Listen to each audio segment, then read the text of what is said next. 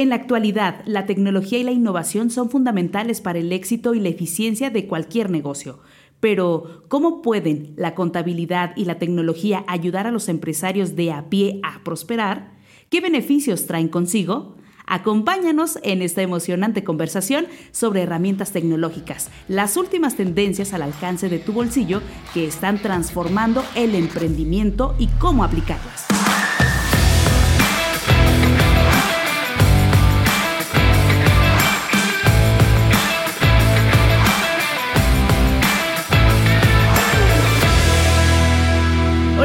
Bienvenidos a Empresarios de a pie, el podcast donde conversaremos sobre el arduo camino de los negocios y lo que lleva al emprendedor a tener que saber temas legales, fiscales, marketing, recursos humanos, producto, ventas, procesos, entre muchos temas más. Y vaya que se aprende, se aprende sobre la marcha. Así que quédate con nosotros. Yo soy Paola García y me acompaña Julio Zavala y aquí estamos para compartir nuestras dudas comunes sobre negocios y algunas experiencias para ayudar a mejorar sus posibilidades de alcanzar el éxito. Hola Paola, hola a todos, soy Julio Zavala y estamos muy contentos de hablar sobre un tema fascinante en este episodio, la tecnología al servicio de los negocios. Vamos a explorar cómo está cambiando la forma de gestionar las finanzas y cómo podemos llevar a cabo los procesos contables de forma más sencilla y eficiente. Y vaya que este tema es muy interesante el que vamos a abordar el día de hoy acerca de la tecnología. Y es que la tecnología ha avanzado bastante conforme van pasando los años, ha llegado pues a contribuir a facilitarnos más algunos procesos tradicionales que hemos hecho durante muchos años y que ahora pueden estar más fácil y más al alcance de nosotros o de la mayoría de las personas y hablando de la contabilidad de las empresas, pues también nos ayuda a tener mucho más controlada nuestra contabilidad. Pero para comenzar este tema tan importante y tan interesante, hay que primero saber qué es la contabilidad. La contabilidad es la disciplina que enseña las normas y procedimientos para analizar, clasificar y registrar todas las operaciones efectuadas por una empresa. El objetivo de la contabilidad es proporcionar información financiera útil, eh, relevante para la toma de decisiones. Ahora, esta es la definición que usualmente vemos en los libros, pero en palabras simples, la contabilidad consiste en registrar todas las operaciones de la empresa relacionadas con el dinero para saber eh, de dónde ha venido todo lo que la empresa tiene y a dónde se ha ido y, cuánto queda. Por lo tanto, es común referirse a, la contabilidad de un negocio al compendio clasificado y ordenado por periodos de todas sus facturas, compras, gastos, pagos de nómina, estados de cuenta eh, eh, y, eh, entre otros documentos. Ahora, como podemos ver, la contabilidad debería de ayudarte a ti como empresario a tomar decisiones.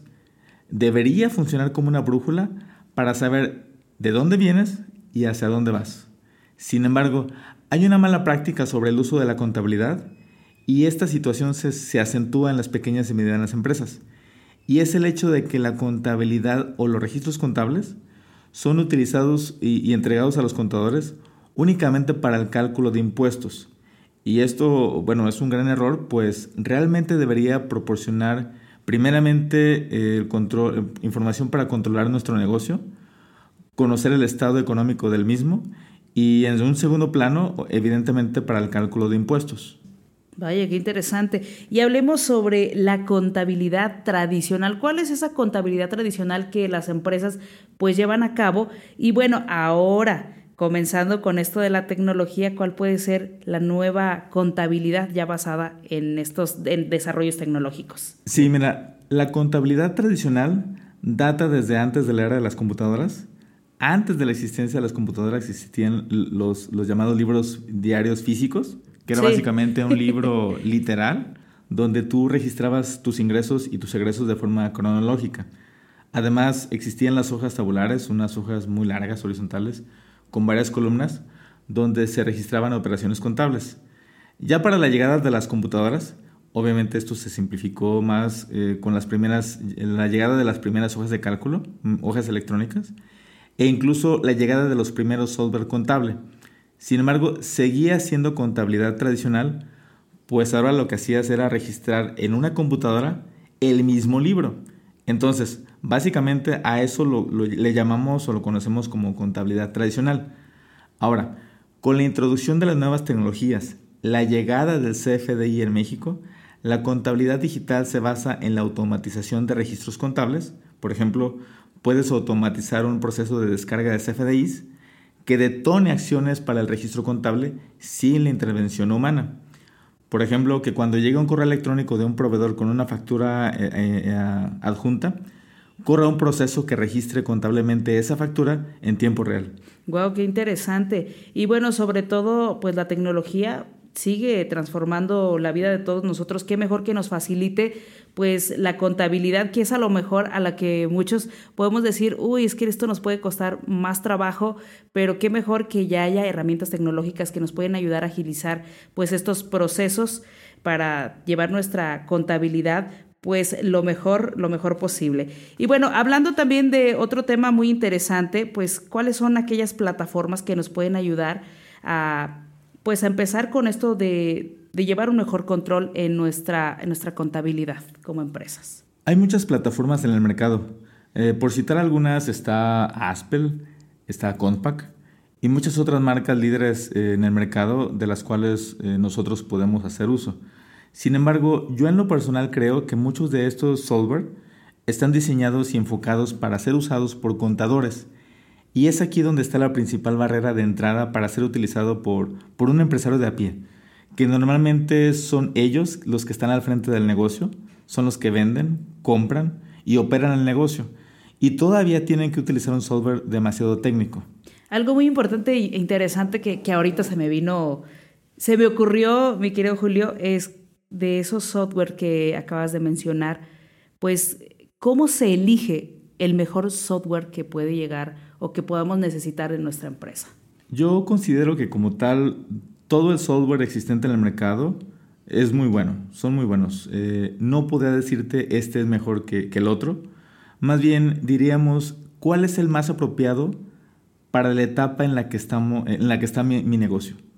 Yo partiría de, si tú eres un empresario que no cuentas con un equipo de trabajo administrativo y a ti te toca hacer toda la parte de gestión administrativa y contable, yo me iría por una herramienta más sencilla de utilizar, incluso quizás con hojas de cálculo, pero que sigas conservando la esencia de los registros contables. Solo piénsalo de esta manera. Antes de la era de las computadoras, existían negocios muy exitosos que hacían cosas totalmente manuales y crecían en sucursales y personal. Y, no estoy diciendo que, ahora agarres la piedra y el, y el cincel para hacer tus registros contables, sino que tomes una herramienta que entiendas, que te haga sentido y que te arroje información que te ayude a tomar decisiones. Pero si tú ya tienes un equipo de trabajo y que incluso dentro de tu equipo tienes un contador o un auxiliar administrativo, pues a lo mejor puedes pensar en un software más técnico que tu equipo pueda ejecutar, pero sin dejar de tú supervisar y revisar los reportes. O incluso puedes tener contadores externos que ellos lleven totalmente la herramienta, pero que no debería de dejar de entregarte informes o, algún reporte mensual sobre todas las actividades contables y financieras de tu negocio. Aquí lo importante, el mensaje principal de todo esto es como tú como empresario, cómo le sacas provecho a la información que se está procesando y, y, calculando de forma diaria. Para utilizar ese tipo de herramientas, Julio, ¿se necesita de alguna capacitación específica? Mm, eh, bueno, dependiendo de qué tan compleja sea la herramienta que se haya elegido, podemos tomar algún curso que, para, la gran, mayoría de las herramientas ya hay cursos en línea gratuitos a o, a un precio muy asequible. Ya ahora que si nos vamos a meter a un software contable más complejo, evidentemente quizás necesites una capacitación más formal tú y tu equipo. O incluso quizás debas también considerar tiempos de implementación eh, ya que en algunos casos pudieras tener redefiniciones de procesos administrativos y contables en tu negocio. Por otro lado, si, si estás notando que tomas y tomas cursos y no terminas de entender la herramienta, entonces quizás no estás usando la herramienta adecuada. Eh, la herramienta debe de hacer sentido para ti y no debería tomarte demasiado tiempo entenderla. Ok, perfecto.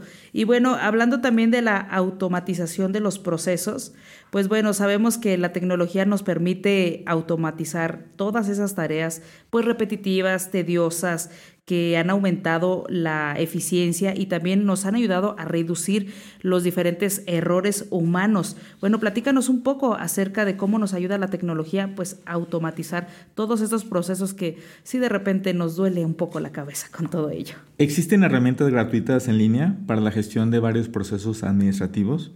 Por ejemplo, para la gestión de tareas y proyectos, puedes utilizar Trello o Asana los cuales te van a ayudar a tener un mejor control sobre las tareas y, además puedes eh, detonar alertas cuando esas tareas se hayan realizado o incluso cuando estén eh, fuera de término.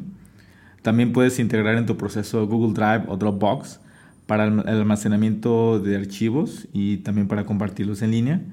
Google Drive en particular incluye un marketplace de complementos que te permite integrar utilerías de terceros para automatizar eh, algunas tareas por ejemplo, enviar una notificación de correo electrónico cuando se sube un archivo o una carpeta específica. Si contamos, por ejemplo, con algún sitio web, también podemos comenzar a utilizar chatbots para la atención al cliente de, tal manera que, en el sitio web se esté dando un servicio 24/7. Herramientas de este tipo eh, son eh, algunas que puedo mencionar es ManyChat o ChatField para crear un propio chatbot Ambas opciones cuentan con planes gratuitos.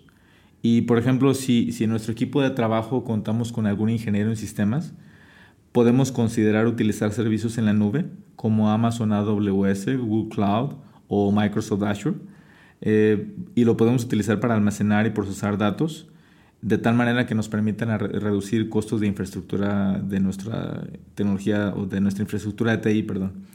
Ya por último, podemos utilizar las herramientas que todo mundo conocemos y utilizamos, como por ejemplo Excel, donde con una macro bien diseñada podemos leer toda una carpeta de CFDIs. Al final un CFDI es un archivo XML que podemos leer y capturar en Excel automáticamente para, por ejemplo, ordenarlos, clasificarlos y así evitar errores de captura. Increíble nombre, está súper interesante ese tema. Esperamos que también a nuestros oyentes les esté gustando y estén interesados en todo este tipo pues de temas que nos ponen a pensar, ¿no? Y también, claro, que nos da pues a lo mejor mayor interés de también implementar nuevas tecnologías en nuestros negocios. Bueno, vamos con otro, otro punto muy interesante que es el acceso a la información en tiempo real. ¿Cuál es la importancia de contar con información? Financiera que esté actualizada, que sea accesible en todo momento para la toma de decisiones de acuerdo a las circunstancias o problemáticas que se vayan enfrentando pues dentro de nuestra empresa. Cuéntanos un poco de esto. Este punto puede llegar a ser tan sencillo o tan técnico dependiendo del nivel de información que manejemos en nuestra empresa y además de la ubicación geográfica de, de nuestras operaciones. Pero si vamos de lo simple a lo complejo, tenemos que comenzar preguntándonos cuál es el grado o nivel de detalle en la información que necesitamos y, eh, también el origen del mismo. No es lo mismo estar consultando en tiempo real, por ejemplo, el monto de ventas del día a un estado financiero completo. También debemos considerar a quién va a consumir esa información. Nosotros, nuestros colaboradores, nuestros clientes. También tener en cuenta el origen de esa información. Es más sencillo estar consultando, por ejemplo, un solo punto de múltiples zonas geográficas que tener sucursales dispersas en todo lo largo y ancho del país. Y una vez definido lo anterior, es necesario integrar las diferentes fuentes de datos para tener una visión consolidada eh, de, tal información. Podemos utilizar herramientas de integración de datos como ETL, eh, viene del inglés Extract, Transform and Load, para unir y procesar los datos de diferentes fuentes. Y ya por último, podemos crear dashboard o tableros que, que muestren la información contable o financiera que, que, queremos estar visualizando con alguna herramienta de Business Intelligence, como puede ser, por ejemplo, Microsoft Power BI. Y, bueno, básicamente eh, podemos utilizar estas herramientas. Ahora, este es un enfoque otro enfoque sería tener acceso a nuestros sistemas administrativos y financieros desde cualquier lugar remotamente. En este caso, si no contamos con sistemas expresamente diseñados para funcionar en la nube, podemos implementar servicios de escritorio remoto conocidos como RDP, Remote Desktop Protocol, en los cuales las aplicaciones a correr se instalan en un servidor y nosotros solamente estamos accediendo remotamente a las aplicaciones desde nuestros dispositivos. Oh, entonces, bueno, quiere decir que contar con información contable y financiera actualizada y accesible en todo momento, pues es esencial para la toma de decisiones, ¿no? Y, que los negocios estén muy informados de lo que entra y sale dentro de, de su negocio. Algo también muy importante y hablando de esta tecnología, de lo que se sube a la nube, de lo que se comparte, es la seguridad y la protección de los datos. Y bueno, cómo eh, las soluciones tecnológicas garantizan la seguridad y, y pues esa confiabilidad sobre la información financiera de las empresas, cómo mantenerla a salvo esa información. Este rubro para mí es crítico y para ello tendríamos que seguir las mejores prácticas de seguridad que disminuya los riesgos de ser objetos de ataques o de algún robo de información. Una primera buena práctica es que, por ejemplo, si nosotros o nuestros colaboradores utilizan laptops o algún otro equipo que de alguna manera es vulnerable a algún extravío o robo, es el hecho de que tengamos nuestro disco duro encriptado.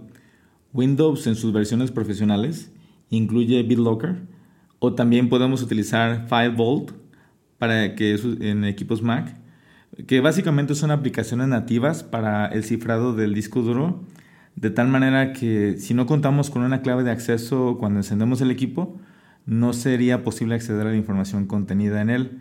Incluso también eh, cuando retiramos el disco y lo queremos conectar a otra computadora, tampoco lo podríamos acceder. Eh, por tanto, ese tipo de inscripción es a nivel de disco y, es muy diferente a la contraseña que utilizamos en nuestro perfil de usuario. Eh, otro punto sería el control de acceso a los recursos.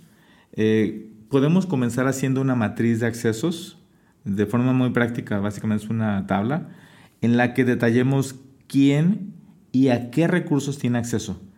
Esos recursos pueden ser acceso a las aplicaciones, a derechos de publicación en una red social, por ejemplo, eh, archivos, algún CFDI, cuentas bancarias, eh, acceso a correos electrónicos, eh, entre otros.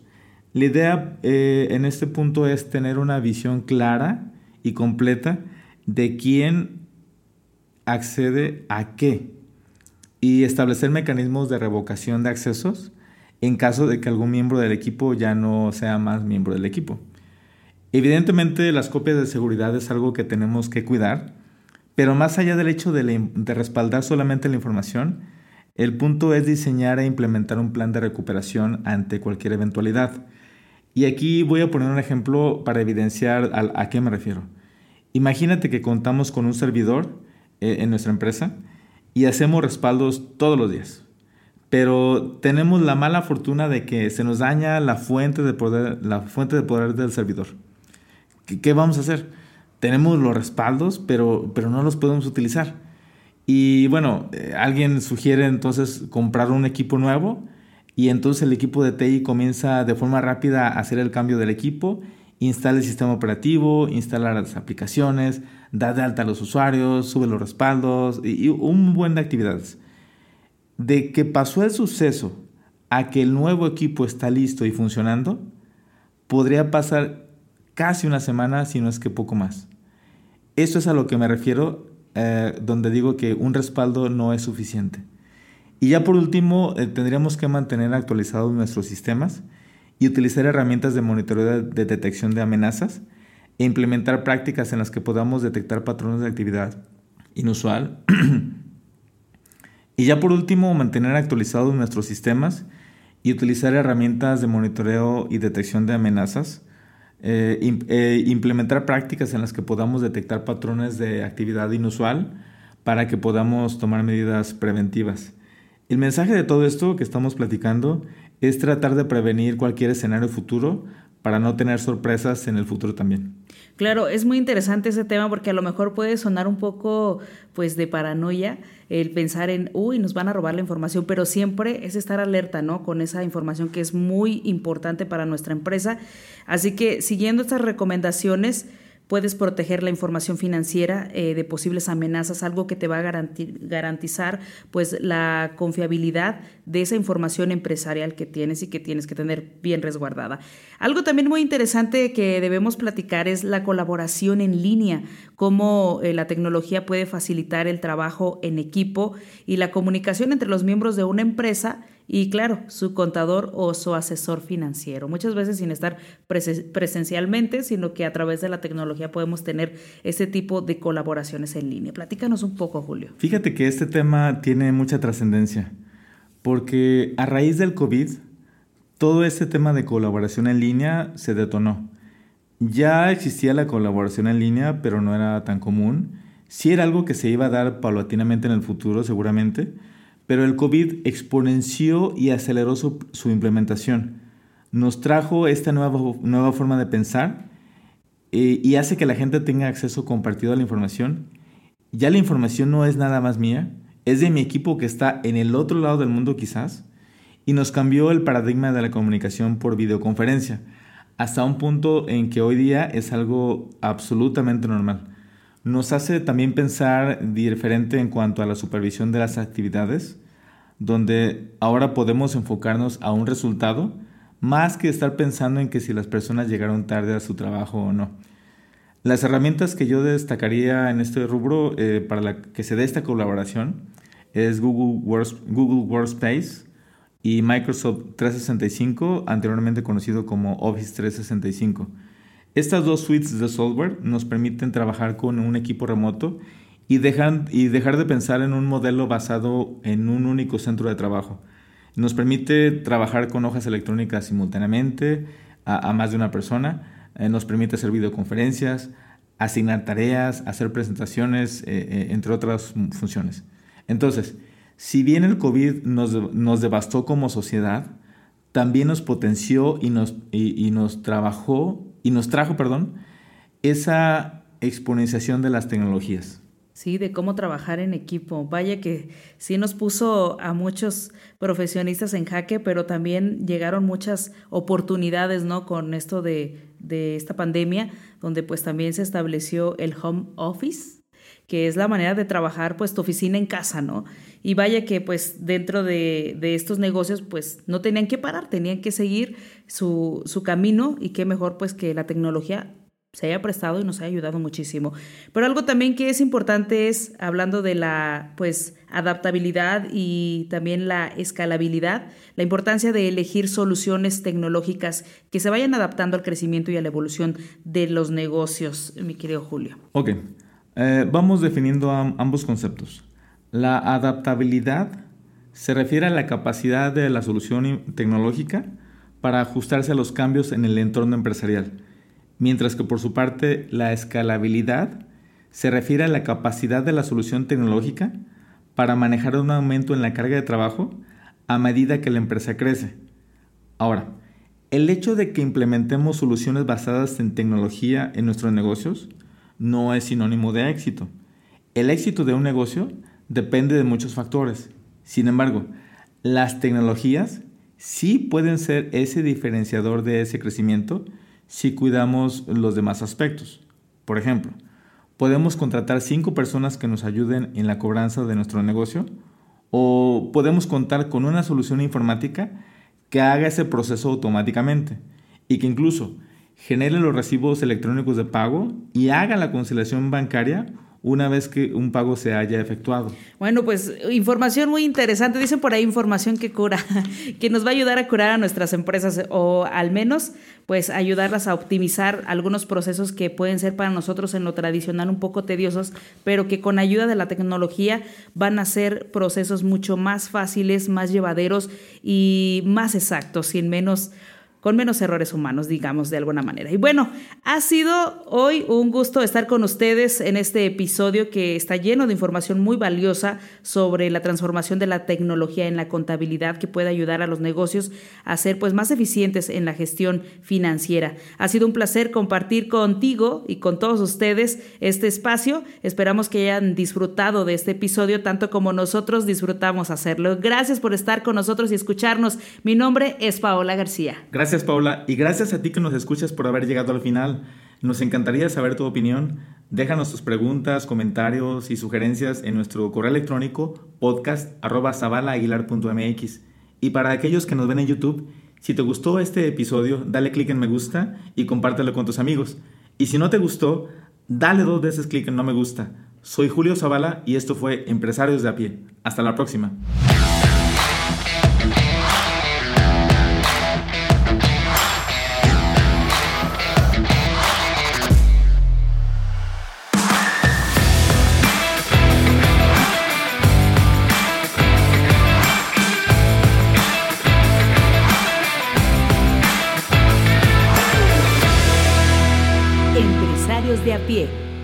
De a pie, una producción de Zavala Aguilar.